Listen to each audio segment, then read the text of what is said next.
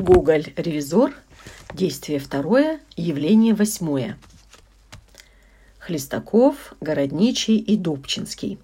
Городничий вошед останавливается. Оба в испуге смотрят несколько минут один на другого, выпучив глаза. Городничий, немного оправившись и протянув руки по швам. «Желаю здравствовать!» Хлестаков кланяется. «Мое почтение!» Городничий. «Извините!» Хлестаков. «Ничего!» Городничий. «Обязанность моя, как градоначальника здешнего города, заботиться о том, чтобы проезжающим и всем благородным людям никаких притеснений». Хлестаков сначала немного заикается, но к концу речи говорит громко. «Да что ж делать? Я не виноват. Я, право, заплачу. Не пришлют из деревни». Бобчинский выглядывает из дверей. «Он больше виноват. Говядину мне подает такую твердую, как бревно, а суп он черт знает чего плеснул туда. Я должен был выбросить его за окно. Он меня... он меня морил голодом по целым дням. Чай такой странный, воняет рыбой, а не чаем. За что ж я? Вот новость!» Городничий рабея. «Извините, я, право, не виноват. На рынке у меня говядина всегда хорошая. Привозят холмогорские купцы, люди трезвые и поведение хорошего. Я уж не знаю, откуда он берет такую. А если что не так, то позвольте мне предложить вам переехать со мною на другую квартиру. Хлестаков. Нет, не хочу. Я знаю, что значит на другую квартиру, то есть в тюрьму. Да какое вы имеете право? Да как вы смеете? Да вот я, я служу в Петербурге. Бодрится. Я, я, я... Горничий в сторону. О, Господи ты, Боже мой, какой сердитый. Все узнал, все рассказали проклятые купцы. Хлестаков храбрясь.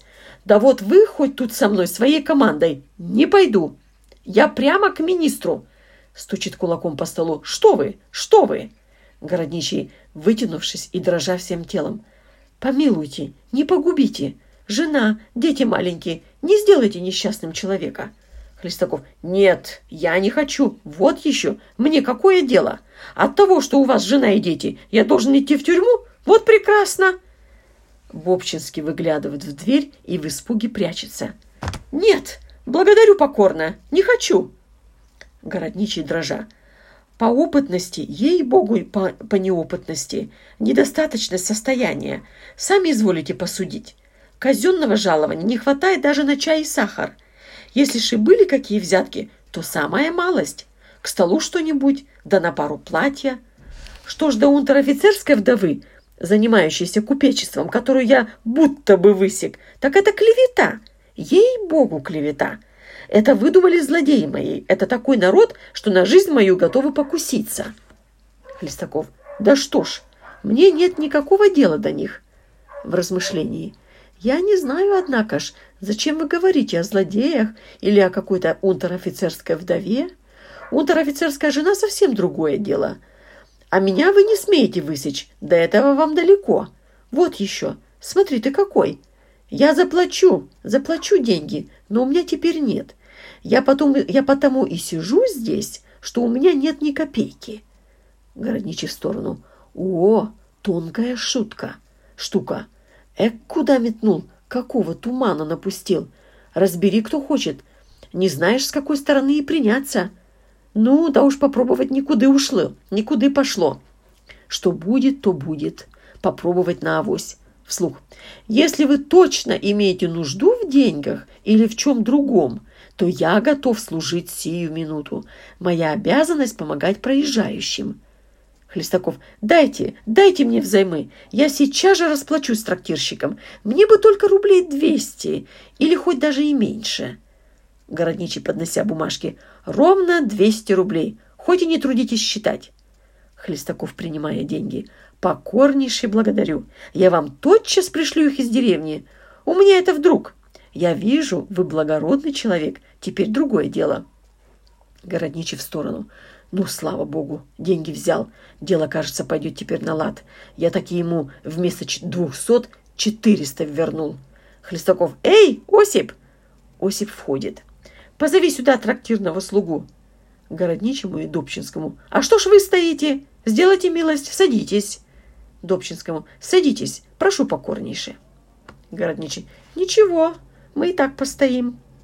Хлестаков. «Сделайте милость, садитесь. Я теперь вижу совершенно откровенность вашего нрава и радушия. А то, признаюсь, я уж думал, что вы пришли с тем, чтобы меня...» Добчинскому. «Садитесь!» Городничий и Добчинский садятся. Бубчинский выглядывает в дверь и прислушивается. Городничий в сторону. Нужно быть посмелее. Он хочет, чтобы считали его инкогнитом. Хорошо, подпустим и мы трусы, турусы. Прикинемся, как будто совсем и не знаем, что он за человек. Вслух.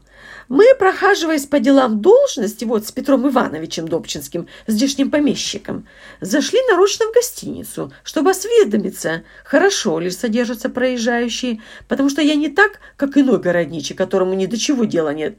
Но я, я, кроме должности, еще по христианскому человеколюбию хочу, чтобы всякому смертному оказывался хороший прием. И вот, как будто в награду случай доставил такое приятное знакомство». Я тоже сам очень рад. Без вас, я признаюсь, долго бы просидел здесь. Совсем не знал, чем заплатить. Городничий в сторону. Да, рассказывай, не знал, чем заплатить. Вслух. Осмелюсь ли спросить, куда и в какие места ехать изволите? Хлестаков. Я еду в Саратовскую губернию, в собственную деревню. Городничий в сторону, с лицом, принимающим ироническое выражение. «В Саратовскую губернию? А, и не покраснеет. «О, да, с ним нужно ухо востро!» Вслух. «Благое дело изволили предпринять. Ведь вот относительно дороги. Говорят, с одной стороны неприятности насчет задержки лошадей, а ведь с другой стороны развлечение для ума. Ведь вы, чай, больше для собственного удовольствия едете». Христаков. «Нет, батюшка, нет, батюшка меня требует». Рассердился старик, что до сих пор ничего не выслужил в Петербурге.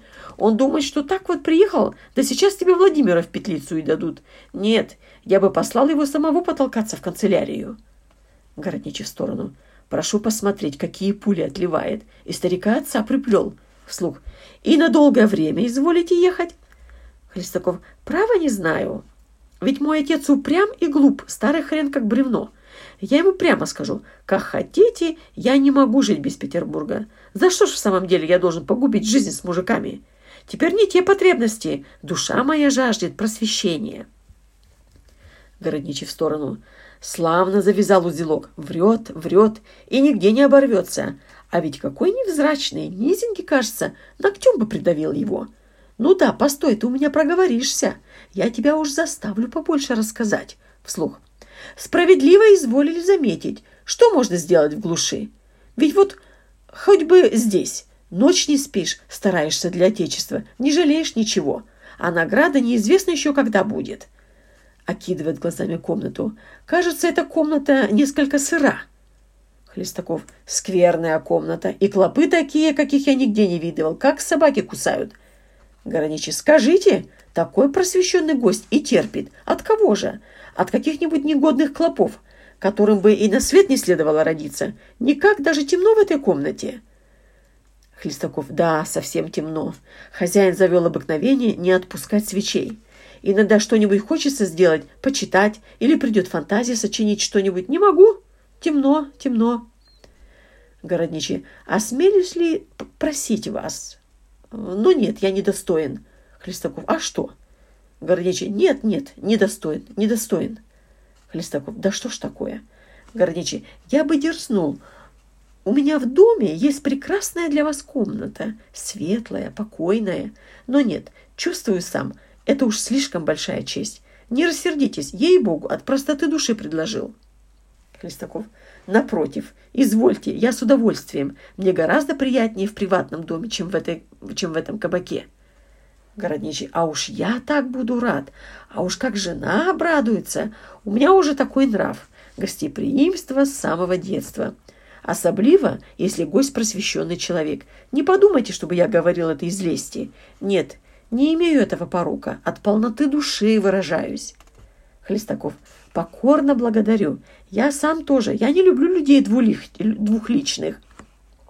Мне очень нравится ваша откровенность и радушие. И я бы, признаюсь, больше бы ничего и не требовал, как только оказывая мне преданность и уважение. Уважение и преданность.